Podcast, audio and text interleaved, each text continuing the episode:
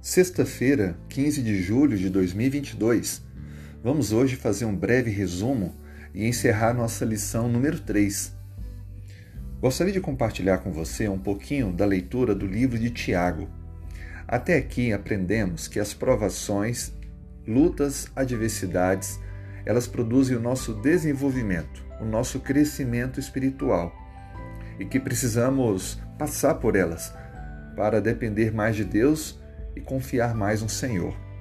Veja o que Tiago diz em seu primeiro capítulo, no versos 2, 3 e 4. Meus irmãos, tende por motivo de toda alegria o passardes por várias provações, sabendo que a provação da vossa fé, uma vez confirmada, produz perseverança. Ora, a perseverança deve ter ação completa, para que sejais perfeitos e íntegros, em nada deficientes. Veja, o texto está deixando bem claro que devemos nos alegrar ao passar por provações, porque desta forma nós seremos aperfeiçoados.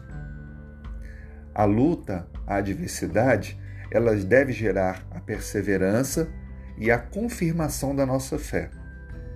Interessante notar que tudo isso faz parte da nossa caminhada cristã.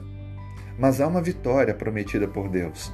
O versículo 12 a 15 nos garante isso. Ouça a leitura.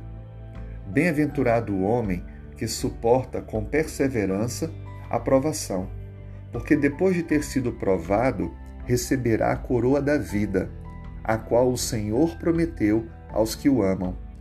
Ninguém, ao ser tentado, diga: Sou tentado por Deus porque Deus não pode ser tentado pelo mal e ele mesmo a ninguém tenta. Ao contrário, cada um é tentado pela sua própria cobiça, quando esta o atrai e seduz. Então, a cobiça, depois de ver concebido, dá à luz o pecado, e o pecado, uma vez consumado, gera a morte. Finalmente, então, Tiago deixa bem claro para nós que Deus não nos tenta ele permite que passemos por tentações, com o objetivo de nos levar a um desenvolvimento espiritual. Mas deixa claro que o cair na tentação é o pecado, e esse pecado leva à morte.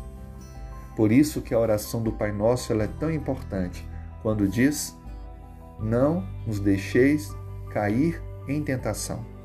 A tentação faz parte da vida cristã mas há o pedido e deve existir em cada pecador, para que nós não caiamos na tentação. Não há como deixar de passar por ela, mas pelo poder de Cristo há como não cair nela. Que Deus nos dê forças a não cairmos em tentação e ao passarmos pelas provas, firmes na fé, graças ao amor de Deus.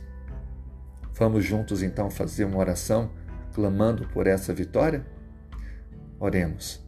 Senhor, muito obrigado pelas lutas e provas que nos ensinam a confiar mais em Ti e nos tornam cristãos mais maduros. Não nos deixe cair em tentação. Nos dê, ó Pai, uma fé perseverante. Nos livre do mal e dê-nos forças. Nós oramos em nome de Jesus.